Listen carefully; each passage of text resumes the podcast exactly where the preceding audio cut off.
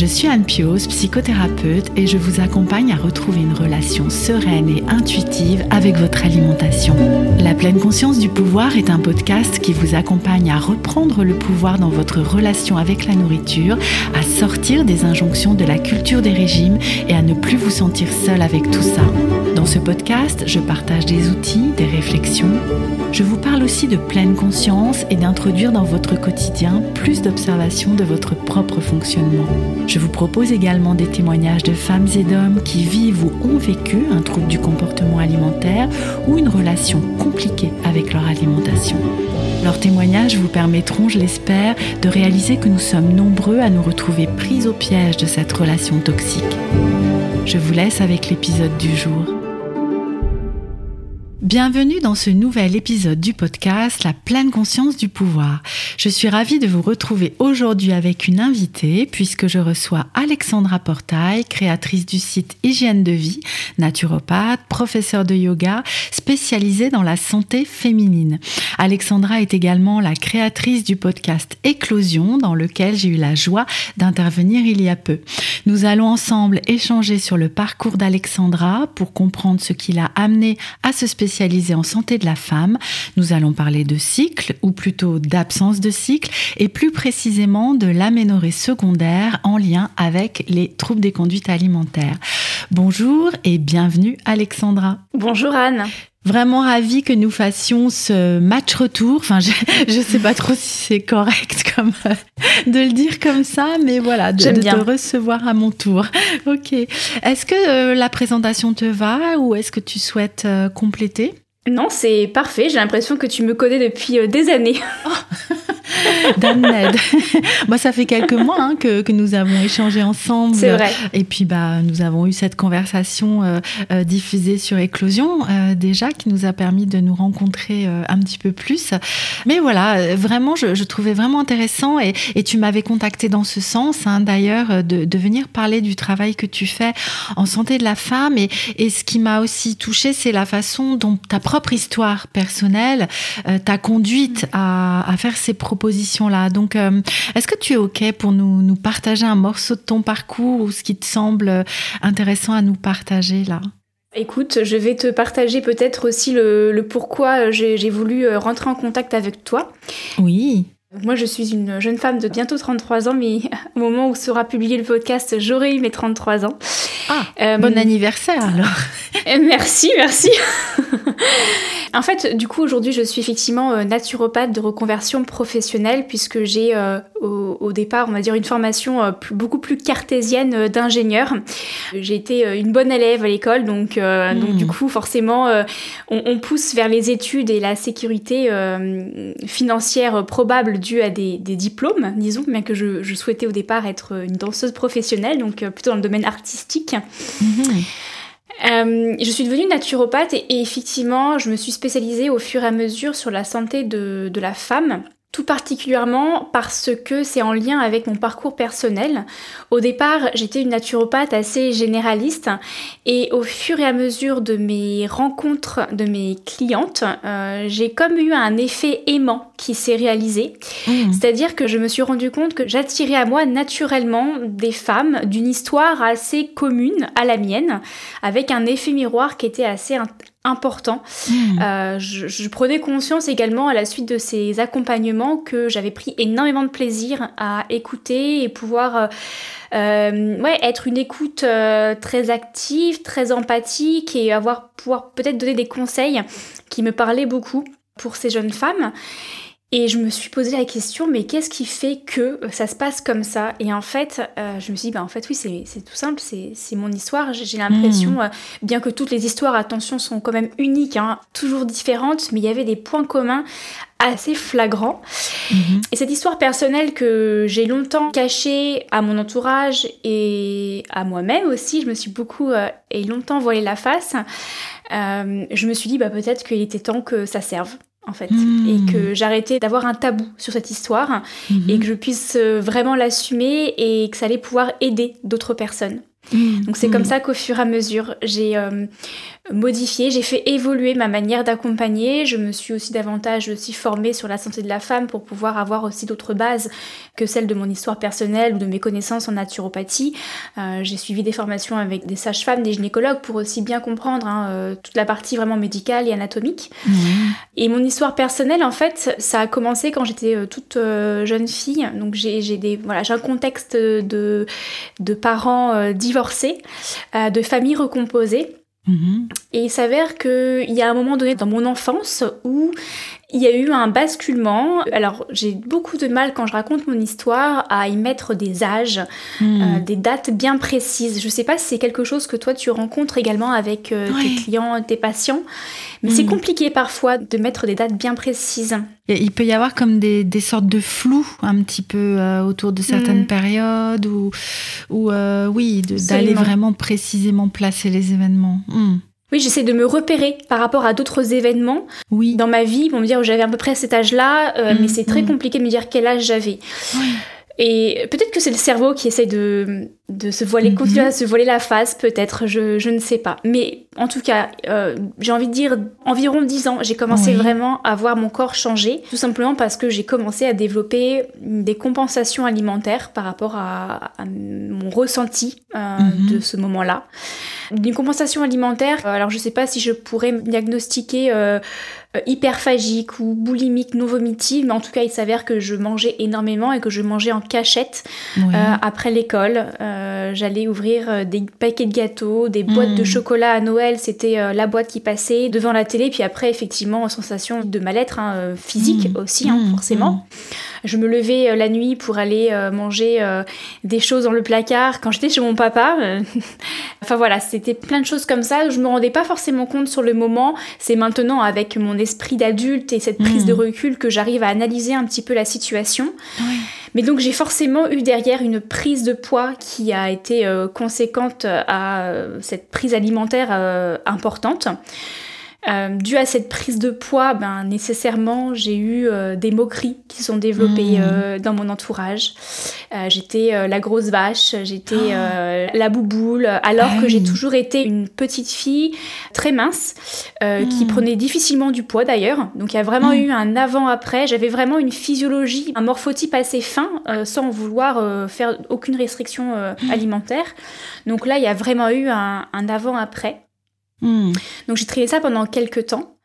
Euh, jusqu'au moment où euh, bah trop c'était trop, je me sentais trop à l'écart, à la marge de, mhm. ma, de la société, donc des élèves, des enfants autour de mhm. moi, et même hein, des reproches d'adultes hein, que je que j'entendais euh, très très bien, mhm. des petits messages aussi subliminaux hein, de type pas forcément sur moi, mais les, les personnes qui disent en se regardant le ventre, oh là là j'ai trop mangé, oh là là j'ai un bourrelet, alors que quand on se regarde nous on se dit mais en fait j'ai 15 fois plus que cette personne là. Eh euh, et, elle, elle se trouve déjà grosse. Et les messages de ah, mais, euh, mais les gros, c'est comme ça, la Donc en fait, c'est plein de vocabulaire qui s'ancre à un âge assez jeune. Et oui, et, euh, en plus en lien, euh, j'étais un, dix ans à peu près, les années d'après, en lien avec la puberté aussi, qui déjà complique le rapport au corps et qui voit une évolution du corps dans plus de formes. Mm. Euh, bah, tout ça cumulé en fait. Et puis bon, les années collège, hein, qui peuvent ne pas être simples, voire après le lycée, enfin tu, vas nous dire, mm. mais voilà, c'était vraiment, ça faisait beaucoup là pour la petite adolescente que tu étais. Mm. Ouais, les années collège, ça a été les pires années de ma vie, ça c'est hmm. certain, pour euh, mon contexte familial et aussi du coup personnel avec ces, ces eh changements euh, et ces comportements compensatoires, hein, parce qu'au final, euh, le problème n'était pas l'alimentation, hein, c'est hmm. que la partie visible de l'iceberg. Et oui, et c'est ça qui te faisait tenir aussi dans cette période compliquée. Hmm. C'était mon, mon nounours, mon petit doudou. Ben oui. Et j'ai envie de dire que en fait le plus compliqué c'est oui c'est de se voir changer mais en fait quand on se voit changer enfin on se voit pas changer quand on est dedans. On, voit pas mm. vraiment. C'est le c'est le, le, retour des autres. C'est ça. Euh, les retours des autres des personnes qui nous reprochent des choses à mm. nous personnellement mais aussi tout ce qui se dit autour mais qui nous touchent pas, enfin qui sont comment comment m'expliquer? Oui, c'est ce que je dis tout à l'heure, c'est le fait euh, oh là là, je me sens grosse alors mm. que la personne elle est elle est pas pas grosse du tout. Du coup, nous, du coup nous on l'interprète et on se dit oh là là, mais je suis euh, je suis extrêmement grosse, je suis pas normale, eh ben euh, je vais rater ma vie. Enfin voilà, on peut prendre des mm, proportions, mais c'est assez folle quoi. Jusqu'au moment où ben trop c'était trop et mm-hmm. j'ai fait un revirement de situation et j'ai commencé à, à me plonger dans les magazines Hmm. minceur. Euh, tout se faisait beaucoup par magazine à l'époque. Mhm. Donc c'était il, y a plus de 20 ans.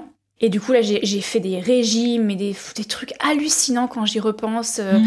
Des soupes qui n'avaient aucun goût. Enfin, c'était horrible. C'était hmm. vraiment euh, c'était une dure période. Et en fait, j'ai commencé à mettre en place une restriction alimentaire.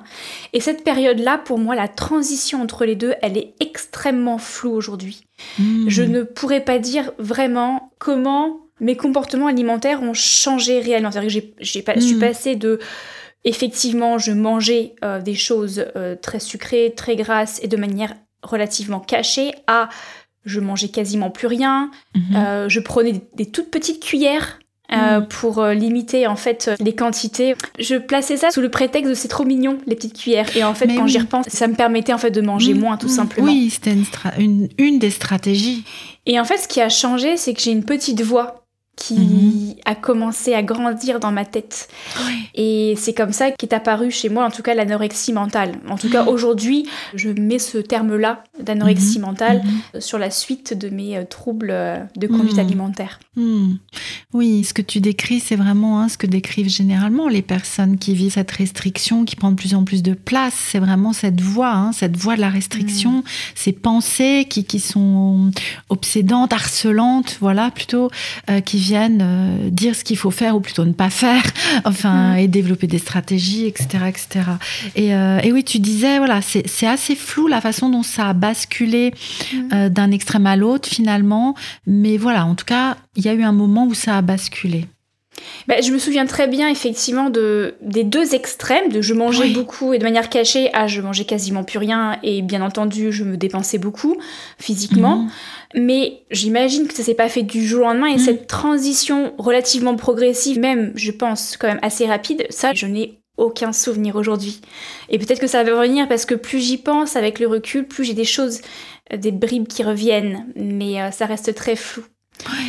En même temps que ça, en fait, forcément, comme tu le disais, c'était la période de la puberté. Donc quand même un chamboulement mhm. déjà hormonal qui se crée, qui induit derrière un chamboulement morphologique et du corps. Mhm. Mais en plus derrière, quand on applique au corps euh, des, stress comme ça euh, assez importants, hein, qu'on soit euh, en surpoids ou en sous-poids, c'est très stressant pour le corps quand on est en dehors de son poids de santé et avec une bascule à chaque fois un peu yo-yo assez rapide. Mhm. En fait, j'ai commencé à avoir ma ménarche, donc euh, mon début de cycle menstruel, euh, j'étais encore je, bien portante, euh, mais encore une fois, ça reste très très vague. Je crois que c'était aux alentours de 12-13 mhm. ans.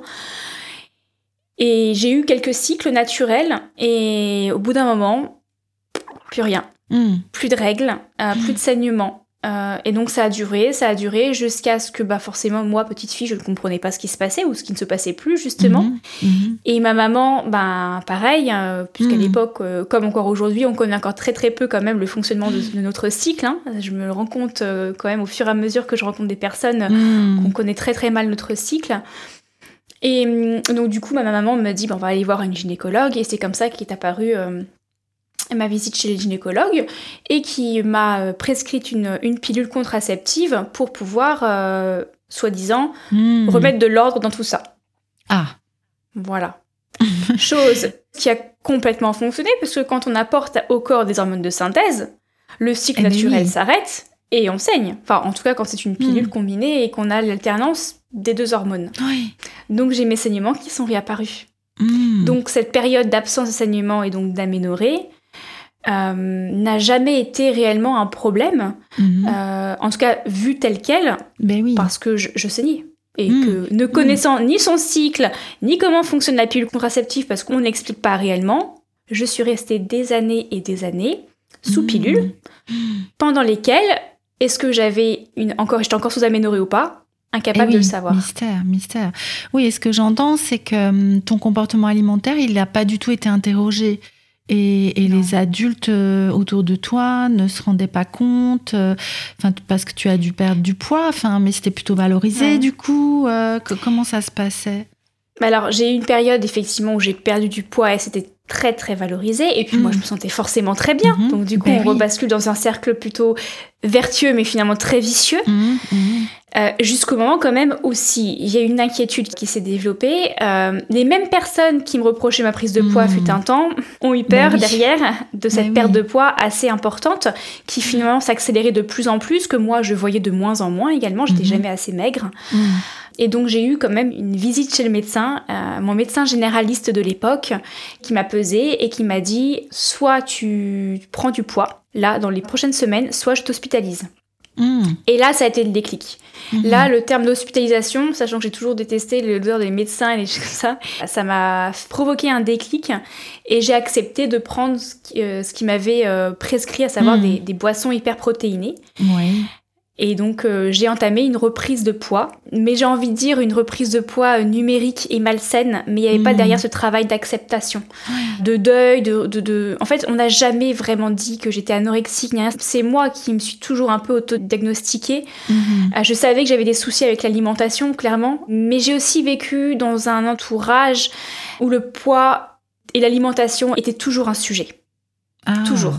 Hmm. Donc en fait, pour moi, ça a toujours été euh, normal de s'inquiéter de son poids, de son alimentation, eh ben mais en même temps un mal-être parce que je le voyais sur moi que c'était profondément stressant et puis je le voyais sur les personnes autour de moi qui euh, avaient hmm. euh, ce même attrait du contrôle de l'alimentation, hmm. de, certains aliments interdits parce que trop gras, parce que trop sucrés.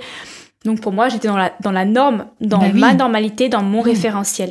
Oui, ce que, ce que j'entends, c'est que même si euh, le comportement restrictif, de surveiller en tout cas, était plutôt valorisé, il y a eu ce moment où ça a dérapé et où là, euh, ça ne devenait plus euh, acceptable pour rester en bonne santé. Il y a eu cette consultation chez le médecin. Mais malgré tout, voilà, tu as repris le minimum de poids que le médecin avait demandé pour pas aller à l'hôpital. Et puis, bah voilà, tu as pu continuer à vivre de cette façon normale, entre guillemets, autour d'une surveillance, restriction, enfin, pour la suite, quoi. Absolument, j'ai repris mon poids, je me suis aussi réautorisé des aliments que j'avais totalement euh, bannis. Mhm. Et pour faire que cette euh, reprise de poids euh, soit acceptable pour moi, c'est là où j'ai quand même euh, commencé à intensifier mes dépenses énergétiques et ma découverte de l'activité sportive. Alors j'ai toujours été euh, une grosse danseuse dans le sens où j'ai beaucoup fait de danse pendant toutes ces mhm. années et c'est même un peu ce qui m'a sauvée parce que en fait je me suis toujours ressentie différente quand j'étais en train de danser, comme si je laissais exprimer une autre Alexandra et que j'avais plus du tout mhm. cette problématique avec mon corps, qu'il soit trop gros, trop maigre ou peu importe. Donc j'ai heureusement que j'ai eu cette danse, sauf qu'à partir du moment où mhm. j'ai commencé à reprendre du poids pour ma santé, euh, là j'y ai mis quand même une notion de sport mhm. euh, bien mhm. différente, comme si euh, je voulais compenser quelque chose ou façonner mon corps à ma manière malgré cette prise de poids. Et oui, garder le contrôle finalement. Exactement, en fait j'ai juste translaté cet hyper contrôle et cette hyper maîtrise de mon corps en lâchant un peu prise sur l'alimentation mais en venant compenser par d'autres choses. Oui, tu disais tout à l'heure que hum, si on en revient au cycle, hein, la santé de la femme et ce qui t'a amené à, réfléchir sur ces questions, bah voilà, pendant X années, hein, euh, la pilule, un cycle artificiel finalement, sans trop savoir ce qui se passe dans la réalité de ton corps. Et alors, qu'est-ce qui s'est passé derrière euh, un arrêt de pilule, j'imagine?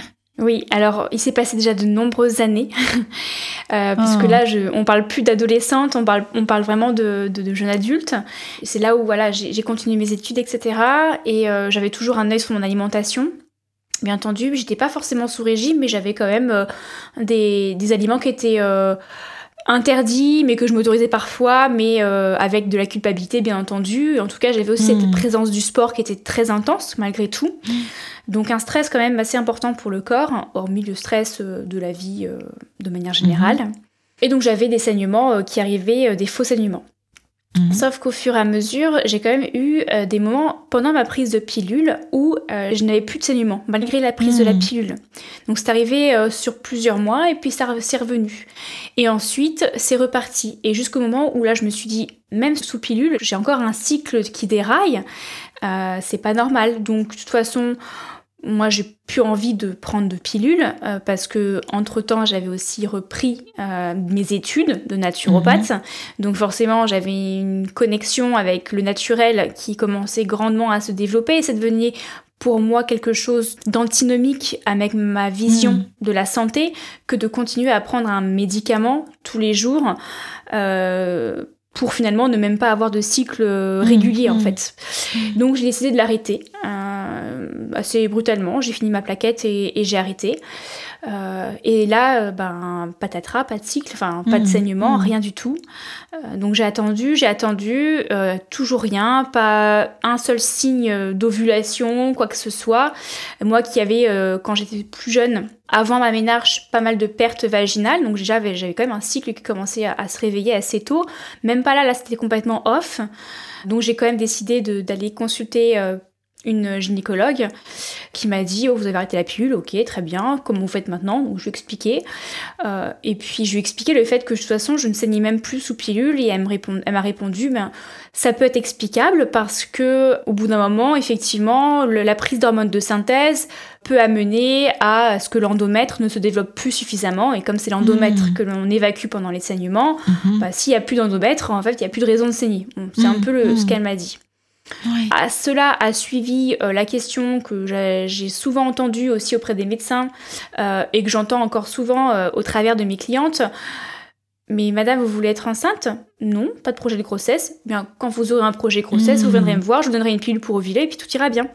Ah, voilà. Oui, sans questionnement sur ce qui se passe au, fond du problème, quoi. Hmm. Exactement. Donc je suis repartie de cette séance avec le gynécologue en me disant bon bah tout va bien. Finalement, ça peut être un souci pour la professionnelle de la mhm. santé. Moi, je prends plus de pilules, elle m'a pas engueulée, donc tout va bien. je continue et puis on verra. Et puis à cette époque-là, encore une fois, euh, ne pas avoir mes règles, c'était pas très grave. J'avais pas mhm. encore, bien que je, développais ma connaissance de la santé naturelle de mon corps, je n'avais pas encore cette prise de conscience sur l'importance du bon eh fonctionnement du cycle menstruel mhm. et que le cycle menstruel était le reflet et le miroir de la santé féminine. Hmm. Donc pour moi, ne pas avoir de saignement, au contraire, ça m'arrangeait. Ah ben oui, hein. c'est plutôt Je n'avais pas mal tous les mois, comme beaucoup de femmes se plaignent. Hmm. Je ne saignais pas, je pouvais continuer à faire mon sport, ah ben tranquille.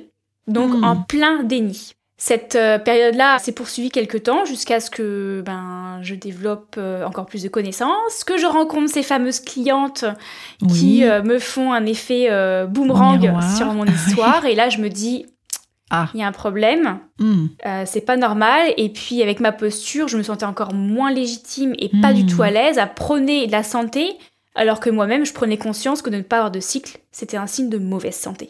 Hmm. Donc eh c'est là où j'ai commencé à, sortir du déni et à commencer à me mettre euh, en selle tout simplement pour, euh, pour essayer de comprendre par moi-même, parce qu'aujourd'hui c'est assez compliqué d'avoir des personnes qui nous diagnostiquent le pourquoi du comment de l'aménorrhée, parce que l'aménorrhée, finalement, l'absence d'alignement, c'est que la partie visible de l'iceberg. Mmh. Mmh. Il y a plein de causes derrière qui sont possibles, engendrant cette absence d'enseignement, et donc bah, pour savoir comment retrouver son cycle, il faut savoir pourquoi on l'a plus, ou pourquoi on n'enseigne plus. Voilà. Et oui. Donc euh, c'est comme ça que j'ai entamé ce parcours de ma reconnexion au mmh. cycle et ça a fonctionné. au bout de quelques mmh. temps, ça a fonctionné. Je n'avais pas beaucoup d'espoir parce que je me suis dit finalement, ça se trouve, je suis en aménorrhée depuis tout le temps. Finalement, eh depuis le début où j'ai pris ma pilule, la pilule a juste masqué, donc ça fait plus mmh. de dix ans que mon cycle dort, voire peut-être est mort. Hmm. J'avais cette peur. Et, le jour où j'ai récupéré mes règles, hmm. bah c'est ça pour moi, c'était, je, je, savais, je ne savais pas si c'était réversible ou non. Hmm. Peu importe projet grossesse ou pas projet grossesse, à ce stade-là, je savais qu'il fallait que j'aie mon cycle pour ma santé en fait, parce que derrière aussi, les, les absences d'hormones peuvent engendrer d'autres troubles de santé, comme l'ostéopénie, l'ostéoporose, les troubles cardiovasculaires, enfin voilà, un vieillissement prématuré tout simplement. Euh, quand on a 25 ans, on n'a pas trop envie d'avoir un corps d'une femme de 50 ans. Mmh, mmh, mmh, euh, ne pas saigner, c'était aussi se sentir petite fille ou, femme âgée psychologiquement et donc euh, En termes de posture de femme, c'est compliqué d'assumer d'être une femme dans sa vie de tous les jours, dans son discours, dans son attitude avec les autres, quand on n'a pas son cycle, en fait. C'est Eh ça qui m'a posé le plus de problèmes. Mmh, mmh. Oui, quand il y a ce, ce manque, hein, ce que j'entends, c'est comme si te manquait euh, une part de toi, une part féminine de toi, en fait, qui ne s'exprimait Mmh. plus, qui était en dormance, voire complètement éteinte, tu n'en savais rien. Et euh, oui, je comprends. Et, et, euh, alors, qu'est-ce qui t'a mis sur la piste euh, du comportement alimentaire? Est-ce que tu peux nous raconter peut-être les étapes, en fait, qui, qui ont permis de, de comprendre ce qui se passait pour toi? En fait, quand j'ai décidé de vraiment passer à l'action pour retrouver mon cycle, je suis retournée voir des gynécologues et des médecins, enfin d'abord des Mhm. médecins, pour essayer vraiment d'insister sur le fait qu'il fallait qu'ils explorent. Mmh. Et donc j'ai fait différentes euh, explorations médicales, Mhm. des prises de sang, des IRM, euh, des échographies pour voir s'il n'y a pas un dysfonctionnement organique, une Physiologique, tumeur eh oui. ou des choses comme Mhm. ça. Il s'est avéré que mon aménorrhée a été diagnostiquée comme étant une aménorrhée hypothalamique fonctionnelle. Donc en gros, c'est le cerveau qui bloque le signal. En fait, il faut savoir que le cycle menstruel commence dans le cerveau. C'est notre hypothalamus puis notre hypophyse, c'est deux glandes qu'on a dans notre cerveau qui engendrent la cascade hormonale. Mhm. Donc il y a vraiment une autoroute cerveau-ovaire.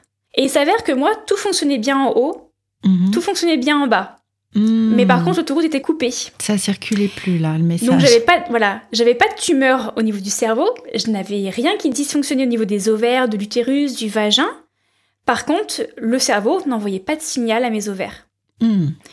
Donc là, ça m'a rassurée en me disant peut-être que c'est pas irréversible, puisque Mhm. finalement, dans mon corps, tout va bien. Mhm. Par contre, il n'y a pas de communication. C'est comme dans un couple, quand il n'y a pas de communication, c'est pas bon. C'est ça. Et même dans la vie de manière générale. Ben oui. Euh, et donc généralement, en fait, ce genre de- d'aménorrhée hypothalamique fonctionnelle euh, sont liées à des notions de d'hypercontrôle, d'hypermaîtrise. En fait, le cerveau, il est bien trop occupé à autre chose, Mhm. à oui. s'occuper d'un stress. Mhm. euh, qui soit soit physiologique dû à des carences par exemple, Mhm. soit d'ordre psychologique parce que toujours dans la performance, la productivité, le contrôle, l'hyper-contrôle, tout, Mhm. tout surveiller, etc. Et donc bah, le, le cerveau vou- voulant et préférant notre survie oui. plutôt que de nous reproduire, en fait, Mhm. il chante complètement le cycle reproducteur qui est pour lui totalement secondaire. C'est ça. Donc finalement, pour retrouver mon cycle, j'en ai déduit qu'il fallait d'abord que je m'occupe de mon cerveau Mhm. et de ma santé Mm. psychologique Et et, de cette notion d'hyper-contrôle et dans quel axe de ma vie, dans quelle sphère de ma vie j'appliquais Mhm. ce contrôle, enfin cet hyper-contrôle. Et il s'avère dans beaucoup de choses, y compris encore l'alimentation. Et oui. Parce que même si je mangeais avec plus de plaisir et que je me sentais libérée de mon alimentation, il s'avère qu'entre-temps, j'ai tout de même repris des études en naturopathie, Mhm. pour lesquelles on a quand même un chapitre assez conséquent sur ce qu'on appelle l'hygiène alimentaire et tous les principes Mhm. hygiénistes Mhm. avec parfois des restrictions, des notions de jeûne, etc. Et donc, bah, finalement, sur un terrain assez fragile comme le mien, il y a des choses que j'ai un peu trop intégrées, on va dire. Oui. Entre-temps, j'ai aussi découvert d'autres types de régimes alimentaires de type végétalien, par Mhm. exemple, qui à l'époque, quand je l'ai fait, c'était vraiment pas du tout pour une notion de restriction alimentaire, c'était pour d'autres types de raisons. Oui. Mais en fait, j'ai compris aussi avec le recul que c'était quand même un petit peu encore Hmm. un stratagème euh, de mon cerveau pour amener du contrôle et pour éradiquer de manière assez rationnelle, cette fois-ci Oui. explicable, Mhm. certains aliments dits ça. Malsains pour la santé. Oui. Et oui. Donc en fait, j'ai développé, je pense, au fur et à mesure, une orthorexie. Mais oui, hmm. ce qui est assez logique finalement hein, dans l'évolution du trouble, en lien avec ta, ta reprise d'études, enfin ce qui venait se mettre pour... euh, J'aime bien comme tu dis, enfin tu le dis pas comme ça, mais comme d'être comme une excuse en fait, euh, Mm. pour la part de toi qui veut restreindre et contrôler finalement. Ah bah tiens, ça tombe bien, euh, le jeûne, c'est intéressant pour la santé. Ah bah tiens, ça tombe bien, si je deviens végétalienne, je vais pouvoir éviter de manger tel et tel aliment. Alors bien sûr, c'est pas conscient. T'étais pas en train de te dire, ah, ça tombe Mm. bien. Mais en fait, cette voix-là, cette part-là dont tu nous parlais tout à l'heure, bah alors là, c'est du pain béni, quoi. Elle s'en saisit euh, à bras le corps. C'est ça. En fait, cette voie ne m'a jamais quittée et a pris différentes formes. Et ça. essayé d'être la plus sinueuse au fur et à mesure. Mhm. Mais oui. Donc tout a été un peu finalement un prétexte pour euh, garder ce contrôle sur ma morphologie, sur mon mmh. corps, de peur d'être de nouveau la petite grosse grosse vache bah oui. euh, qu'on mmh. décriait euh, beaucoup quand j'étais plus jeune, en me disant en mmh. plus, oh, mais je comprends pas, quand t'étais petite, t'étais toute fine, on avait même du mal à te faire prendre du poids. Donc moi j'avais l'impression que être grosse, c'était pas moi, ça devait pas être moi, c'est pas normal, c'est pas comme ça qu'on m'a mise au monde. Donc c'était encore plus compliqué d'accepter. Et en continuant ce cheminement, je me suis aussi rendu compte que le contrôle était dans ma pratique sportive mhm. et qu'il y a beaucoup de choses que je faisais pas par plaisir de mhm. sport, mais pour vraiment pour façonner un corps en fait, mhm. ou pour venir compenser une trop grande prise alimentaire que je considérais en tout cas trop grande. Oui, euh, il fallait que j'y amène un déficit quelque part pour compenser. Ça. Donc après, il y a en prendre conscience, ça c'est une grande partie. Mhm. Euh, c'est d'essayer de mettre de côté, enfin de vraiment de, de, de, prendre conscience des prétextes. Et après, il y a bah, au fur et à mesure de s'en détacher, de s'en libérer réellement sans culpabiliser. Et donc ça, c'est un chemin que j'ai emprunté il y a quelques petites années, mais vraiment petites années maintenant. Et je sais qu'aujourd'hui, c'est beaucoup, beaucoup, beaucoup mieux, mais c'est encore quelque chose de fragile. C'est ce qui m'amène aussi derrière, à, dans ma manière d'accompagner mes clientes, à être extrêmement vigilante parce que j'ai souvent en face de moi des personnes qui ont un terrain fragile comme le mien et donc je sais à quel point on peut très vite basculer ou développer des pseudo-prétextes Mm. pour se faire du bien, pour faire du bien à sa santé. Mm. Mm. Mais pour moi, j'ai compris aussi que la santé, c'était pas que physique, c'était mental, c'était psychique, c'était psychologique. Et que le corps, en fait, il savait rester en bonne santé à condition qu'il euh, se sente en équilibre, en fait. C'est pas en appliquant des interdictions, des frustrations euh, et, une contrôle et une hypermétrise constante qu'on allait pouvoir aider notre corps à trouver son juste équilibre. Oui. Et, tu disais tout à l'heure que hum, du contrôle, il y en avait dans plein plein de choses hein, dans, dans, ta vie. Il y avait ce contrôle sur l'alimentation, sur la pratique sportive, euh, peut-être, euh, je crois que tu l'as évoqué, sur le fait d'être la bonne élève, enfin de reprendre bien les études, de faire les choses comme il faut. Euh, C'était vraiment quelque chose de global hein, que tu as travaillé là aussi sur ce thème du contrôle. Oui, et c'est pour ça que je dis que ça reste un travail constant parce que c'est très simple de rebasculer. Et puis je pense que je reste une personne assez j'aime bien maîtriser. Et en même temps, c'est très compliqué parce que j'apprécie aussi beaucoup cette notion de liberté, mm.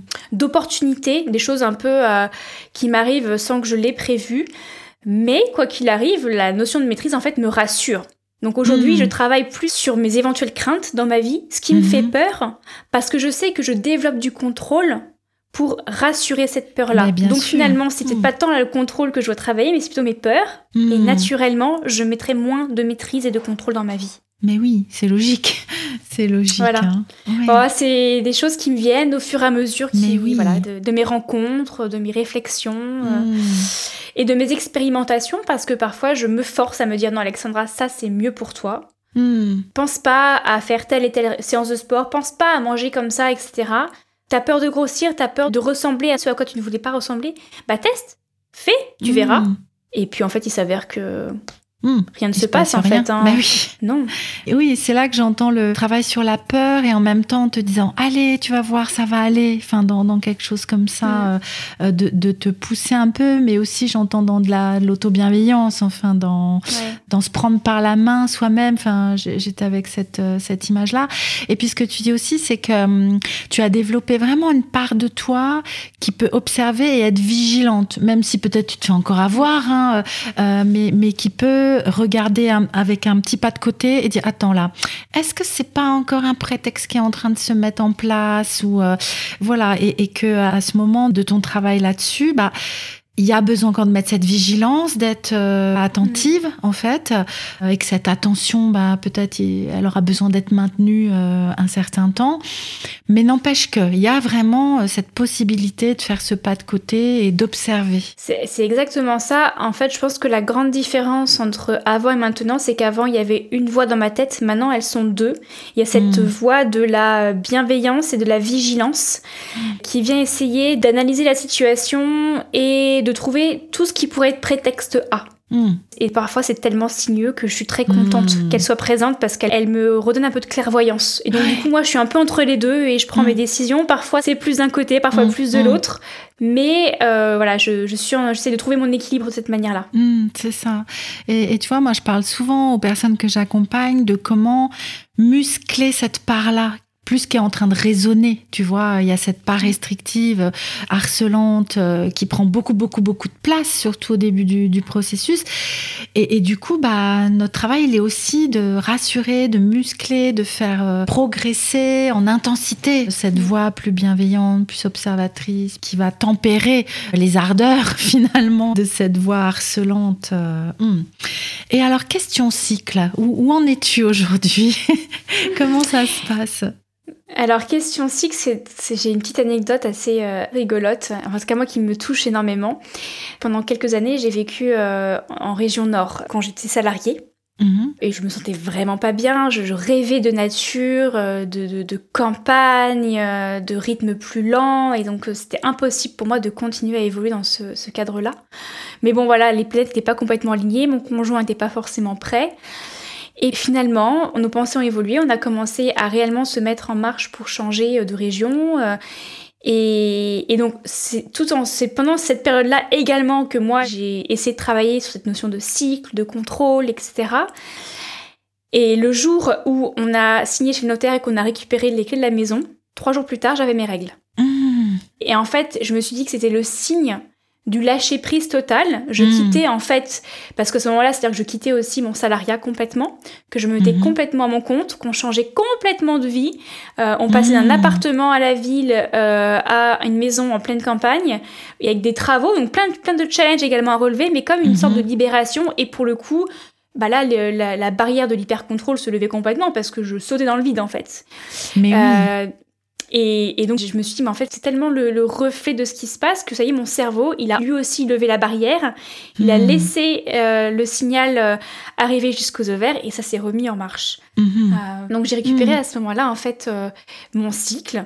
Par contre, c'est là où je prends tellement conscience que le cycle, c'est le, miroir et le reflet de la santé parce qu'il est très sensible.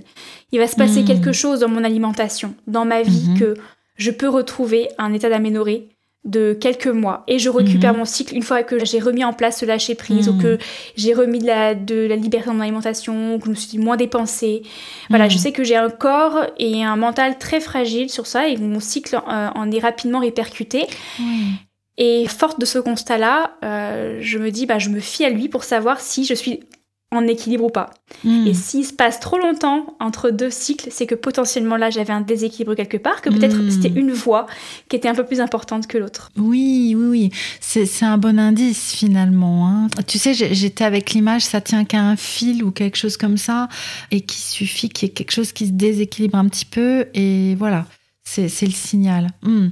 Et hmm, de quelle façon tu as travaillé sur euh, à la fois l'alimentation, euh, la renutrition peut-être, enfin, et le, sport? Alors, tu, en es aussi à ce niveau-là, euh, rapport au sport ou au mouvement? Le rapport, bah voilà, déjà j'ai commencé à enlever le terme sport dans ma vie et que pour moi faire du sport c'est pas synonyme d'être en bonne santé. Pour moi le corps il a besoin de se mouvoir, certes tous les jours, mais de manière différente et avec des intensités différentes en fonction de l'état dans lequel on se sent. Hmm. Et donc, euh, au tout départ de mon processus, en fait, ce que j'ai mis en place, c'est qu'avant chaque séance de sport, sachant qu'avant je planifiais mes séances à la semaine, hein, le lundi c'était ça, le mardi c'était ça, hmm. et je planifiais ça le dimanche toute la semaine, tout était planifié, voilà. Il n'y avait pas la, la, moindre faille pour que euh, mon état du moment vienne influencer mon planning sportif. Et donc, du coup, c'est ça que j'ai remis en cause. Voilà, j'avais pas le choix. Je me sentais bien, pas bien, peu importe, c'est prévu, je le faisais. Et après, bon, l'effet des endorphines post-séance sportive, permettre de, de, se sentir bien quoi qu'il arrive. Donc on se voile davantage la face. Hmm. Donc ce que j'ai commencé à mettre en place, je me suis dit je vais pas arrêter de faire du sport parce que ça va être trop brutal pour moi. Euh, j'ai quand même développé ce besoin de bouger mon corps euh, assez fréquemment. Je me suis juste dit qu'en fait le problème c'est que je faisais des choses qui n'étaient pas en accord avec mon état du moment. Donc ce que j'ai mis en place, c'est qu'avant chaque dite séance de sport, je me faisais une petite méditation de 5-10 minutes de scan corporel, de mhm. manière à avoir cette prise de conscience de mon état physique du moment. Hmm. Est-ce que j'ai mal quelque part? Est-ce que je suis fatiguée? Etc. Et donc du coup, à la fin de cette méditation, là je me disais comment j'ai envie de bouger. Et j'avais pas planifié ma séance avant. Hmm. Parfois c'était d'une course à pied, parfois c'était une séance de musculation, parfois c'était juste des étirements, parfois c'était du pilates, parfois c'est du yoga. Ce qui fait que du coup j'ai apporté cette variété de mouvements dans ma vie. Donc forcément j'ai eu un travail beaucoup plus complet et aussi un relâchement de, mon mhm. corps quand il en avait besoin, quand je ressentais le besoin. Et mhm. mentalement, bah pareil, c'était un lâcher prise parce que je ne planifiais plus rien à l'avance. Oui, c'est vraiment euh, euh, de développer de la flexibilité en lien avec les besoins de ton corps à ce moment-là. Et que si c'est un besoin de rien, est-ce que c'était possible quand même ça dépend ce qu'on appelle rien. quand, on est quand on était une addict au sport, le rien, ça peut être des étirements. Mais il hmm. quelqu'un qui n'est pas sportif, le rien, c'est rien du tout. Hmm. Euh, non, ça, pouvait être par contre de la marche parce que j'ai besoin de sortir, de m'oxygéner. Donc oui, ça, maintenant, c'est largement possible que, en fait, mon mouvement dans ma journée, ce soit une bonne marche au bord de la mer. Mais je hmm. considère que ça, c'est mon sport, que c'est mon mouvement, que mon corps, il a besoin de ça, pas plus. À ce moment-là, en tout cas. Oui, c'est ça. Et au niveau de ton alimentation, cette même flexibilité euh, a pu se développer? Oui, alors euh, cette flexibilité, elle s'est développée. Euh, alors j'ai commencé surtout, la, chose qui a vraiment changé quand euh, j'ai souhaité vraiment reconquérir mon cycle au tout début, mhm. c'était que je faisais le jeûne intermittent. Et mhm. au départ, pour une raison de santé, puis après, en fait, je n'avais vraiment plus faim du tout le matin. Mais En fait, j'avais complètement, j'avais plus de signaux de faim. Et donc là, je me suis rendu compte que certes c'était bien d'avoir un repos digestif, mais que pour certaines personnes comme moi par exemple, à ce moment-là de ma vie, c'était plutôt un stress que j'appliquais à mon corps que ces grandes fenêtres de non-prise alimentaire. Hmm. Donc en fait, je me suis forcée à réintégrer des mini-collations le matin en me disant, même si c'est rien, même si c'est juste un yaourt, euh, un petit morceau de pain avec un peu d'amande ou peu importe, il faut que mon corps, il comprenne, que mon hmm. cerveau comprenne que je ne souhaite pas le stresser, de mhm. manière à ce qu'ils puissent lever la barrière en fait. C'est ça. Il fallait que je le rassure. Et donc j'ai commencé à faire ces mini collations le matin, tout en gardant après euh, mes, repas euh, habituels, euh, à ma faim, etc. Et en fait, je me suis rendu compte que je redéveloppais au fur et à mesure une, petite faim le matin. Donc mhm. voilà, j'ai commencé à, à, mhm. remanger de, vraiment sans me forcer. Donc cette régularité des repas, en fait, ça a été ce qui a beaucoup changé. Et ensuite, bah, c'est des aliments en fait que j'ai réintégrés mmh. parce que euh, j'étais plus à l'écoute de mes espèces d'envie pulsionnelles. En fait, fut un mmh. temps, comme j'étais devenue végétalienne, donc ça faisait un petit moment que je mangeais plus de poisson, de viande, etc. Moi, la viande, ça n'a jamais été un souci parce que je n'ai jamais été une mangeuse de viande mmh. de toute façon. Mais euh, ce qui commençait en fait à me manquer, je commençais à avoir des images euh, d'œufs et de saumon. Et bon, pendant un petit moment, je me suis beaucoup interdit ça en me disant oui, mais de manière éthique, environnementale, c'est vraiment pas hmm. bien, etc. Et puis bon, euh, qu'est-ce qu'ils vont dire les gens qui savent maintenant que je suis végétalienne? Ils vont dire vraiment que je fais le yo-yo, que je change toujours d'avis. Hmm. Euh, donc il y a cette image-là aussi où j'ai dû ben lâcher prise sur l'image que je renvoyais et mes convictions. Hmm. Et donc, du coup, j'ai réintégré de manière euh, irrégulière mais, et ponctuelle des aliments de cette sorte-là. Mhm. pour encore une fois en fait répondre à mes besoins euh, du, corps en fait. Et, aujourd'hui, c'est toujours le cas. Par contre, je ne suis pas du tout dans une consommation régulière parce que derrière, c'est aussi des convictions éthiques et mhm. environnementales. Je ne mhm. souhaite absolument pas être dans euh, l'excès de poisson, avec la surpêche, euh, etc. Donc derrière, j'essaie de jongler entre mes valeurs éthiques, environnementales et mes besoins et, ma santé. De ton corps, oui, c'est ça. Voilà. Ça. Oui. Et euh, oui, je suis avec ce que tu disais, de rassurer finalement le corps et, le cerveau, et de recréer cette autoroute justement avec ces prises alimentaires régulières, où du coup ça enlève ce stress de devoir euh, bah, finalement euh, lutter contre les besoins mm. nutritionnels du corps, et du coup voilà, de remettre cette confiance-là, de remettre cette régularité, et d'enlever tous ces stress finalement. Hein. Tu en parlais tout à l'heure, mais de baisser tous ces stress très intenses finalement pour le corps qui s'était concentré bah, sur sa survie en fait. Euh, c'est hmm. ça. Donc je suis à la chasse de tout ce qui peut me hmm. stresser dans mon quotidien de manière générale. Après le stress, je parle d'un stress chronique, hein, encore une fois, je parle pas d'un stress aigu qui motive et, euh, et, au contraire qui est complètement euh, logique, mais je parle d'un stress chronique parce que après effectivement, en prenant connaissance du fonctionnement du cycle, hein, puisque bon après derrière j'ai développé du coup cette, ces connaissances-là mhm. qui me servent dans mon métier aujourd'hui. Il y a notamment une hormone qui est assez antagoniste à la progestérone, hein, qui est une des hormones du cycle menstruel, c'est le cortisol, cette hormone du stress. Mmh. Mmh. Donc on est, ça s'explique très bien qu'en cas d'aménorrhée, notamment aménorrhée hypothalamique comme la mienne, que ben, l'excès de cortisol, l'excès de stress engendre cet excès de cortisol qui derrière perturbe le cycle, quoi qu'il arrive. Mmh. Et oui. Donc pour moi, je reste vigilante sur ces, ces, sources de stress chroniques qui peuvent être physiques et psychologique. Oui, c'est ça. Je, suis vraiment avec cet équilibre euh, euh, qui peut être très précaire hein, entre toutes ces différentes hormones qui communiquent entre elles et que euh, bah, peut-être on n'y aurait pas pensé, mais qu'effectivement le cortisol va venir déséquilibrer les hormones féminines, les hormones du cycle. Et oui, on fait pas, pas forcément le lien tout de suite. Absolument. Tout comme le, le, cholestérol, qui est un précurseur des hormones sexuelles, donc il faut du gras aussi. Mmh. Ah mais oui, c'est ça. Nous en avons besoin aussi pour nos hormones. Hein. Mmh. Absolument. Je suis en train de voir qu'on va bientôt se quitter, euh, Alexandra, mais mmh, avant qu'on se quitte, euh, est-ce que tu veux nous, nous, en dire un peu plus sur euh, tes accompagnements et la façon dont tu soutiens les femmes dans leur santé féminine? Alors c'est vrai que mon accompagnement euh, prenne différentes formes. Aujourd'hui, euh, c'est de la consultation que je réalise en cabinet ou aussi à distance. Tu es dans quelle région? Parce que je je sais plus. Tu, tu es plus en dans le nord. Non, oui. Côte d'Armor en Bretagne. Tu nous as parlé ouais. de la mer, euh, ouais, de l'océan. Voilà. Mmh. Donc euh, donc voilà, je, je, réalise des consultations, mais aujourd'hui j'ai deux grands projets. J'en ai effectivement un sur le podcast Éclosion où euh, je dédie une partie des épisodes à des femmes, des jeunes femmes, des femmes qui viennent témoigner euh, de leur aménorrhée. Donc c'est vraiment des épisodes euh, assez courts, assez percutants, dans lesquels même moi je n'interviens pas pour ne pas venir perturber leur, euh, leur témoignage. Donc Mhm. c'est des épisodes qui sont relativement très bien accueillis. Euh, et d'ailleurs je profite de cet épisode-là pour les remercier encore une fois de, Mmh. de leur prise de parole parce que c'est pas simple hein, de parler Bah de, ça. Et Mm. comme il existe un tas d'aménorrhées différentes, comme je disais tout à l'heure, bah, en fait chacune de ces femmes apporte leur pierre à l'édifice quant à leur parcours, Mhm. euh, la manière dont elles ont vécu ou vivent encore leur aménorrhée et surtout ce qu'elles ont pu mettre en place également. Mmh. Ouais. Et ensuite, en parallèle, ce que je, le projet sur lequel je travaille, mais je pense que quand on aura, on publiera l'épisode, euh, il sera terminé. Mhm. Euh, ça fait quasiment un an que je travaille dessus. C'est tout un programme pour venir euh, accompagner les naturopathes ou autres types de praticiens sur le sujet de l'aménorrhée.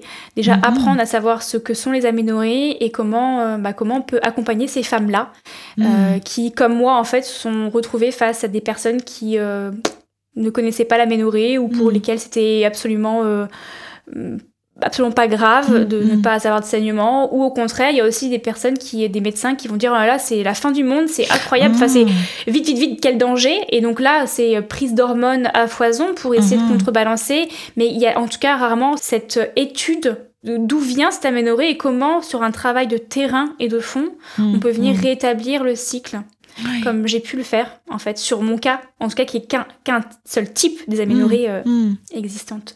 Donc voilà c'est tout un, un programme que je suis en train de, de, de faire sur, euh, sur ce sujet là et euh, j'aimerais aussi mettre à disposition ce contenu pour bah, des femmes qui en souffrent aussi pour qu'elles Mmh. puissent commencer un peu comme moi mais au lieu d'être toutes seules dans leur coin à, à comprendre déjà ce qui leur arrive Et peut-être, oui. de se faire accompagner par les bonnes personnes derrière, les bons médecins aussi. Euh, voilà, tout un projet, des ambitions sur ce projet-là, Mhm. donc euh, ça va mûrir au fur et à mesure. Voilà. Mmh. Oui, en tout cas, euh, il y a des projets, il y a de la matière pour peut-être même les prochaines années, hein, j'en- j'entends. C'est ça. hein. Et j'entends aussi combien euh, aujourd'hui ce projet te porte aussi, hein, et combien c'est important pour toi de- d'en parler comme nous l'avons fait ici aujourd'hui, et voilà, de diffuser le plus d'informations possible sur ce sujet de l'aménorrhée, des aménorrhées. Euh, Mm, mm. plutôt, hein, parce que j'apprends ça aussi. Moi, j'y connais pas grand-chose euh, sur ce sujet-là. Bon, je n'ai je n'ai jamais été touchée par par la problématique et euh, et je découvre en partie avec toi là tout tout ce qu'il peut y avoir derrière. Donc oui, vraiment, j'entends combien ça te porte euh, ce projet. Hmm. Où est-ce qu'on peut te retrouver, Alexandra, et où est-ce que les personnes peuvent te joindre et échanger avec toi? Eh bien, principalement sur mon site euh, internet euh, hygiène-de-vie.fr avec le chiffre 2 sur lequel on va retrouver tous mes contacts, adresse mail, mhm. euh, etc. Après, comme tu l'as, très bien mentionné, j'ai mon podcast Éclosion qui est disponible sur toutes les plateformes d'écoute de podcast. Et puis après, bah, les réseaux sociaux. Mais disons que si on va sur mon site internet, on devrait trouver tous les autres liens. Y est. Voilà. Eh ben, du coup, nous mettrons bien évidemment le lien dans la description de l'épisode. Et y a-t-il une dernière chose que tu souhaites partager avant que nous nous disions au revoir Déjà, merci euh, de m'avoir invité, euh, Anne, sur ton podcast. Je suis vraiment très, très contente d'avoir pu euh, parler de ce sujet. Et je voudrais juste bah, finir par dire que, notamment sur la hein, c'est le cas pour d'autres types de maladies ou de troubles, en fait, on n'est jamais seul. Et que parfois, se sentir seul, c'est ce qui nous pèse le plus. Et donc, mhm. c'est aussi pour ça que j'ai envie d'en parler et de créer tous ces projets-là autour de l'aménorrhée pour déjà, en fait, ne plus se sentir seul, ne plus sortir anormal ou en marge de la société. Mm. Euh, et ça, va nous, ça nous donne en fait euh, l'envie euh, derrière d'agir et de passer à mm. l'action et de pas rester dans le déni. Donc, donc voilà, tout simplement. Nous, on nous sommes pas seuls. Nous ne sommes pas seuls. Merci beaucoup Alexandra. Et puis je te dis bah, peut-être à bientôt hein, pour une prochaine conversation. Merci Anne, à bientôt. À bientôt à tous et toutes, peut-être surtout toutes aujourd'hui qui nous avez écoutés. Et puis merci d'avoir écouté cet épisode jusqu'au bout. Je vous retrouve très bientôt pour un prochain épisode de la pleine conscience du pouvoir. Et en attendant, prenez bien soin de vous et n'hésitez pas à commenter, noter, etc. etc. Vous connaissez, mais n'oubliez pas de le faire. À très bientôt bientôt.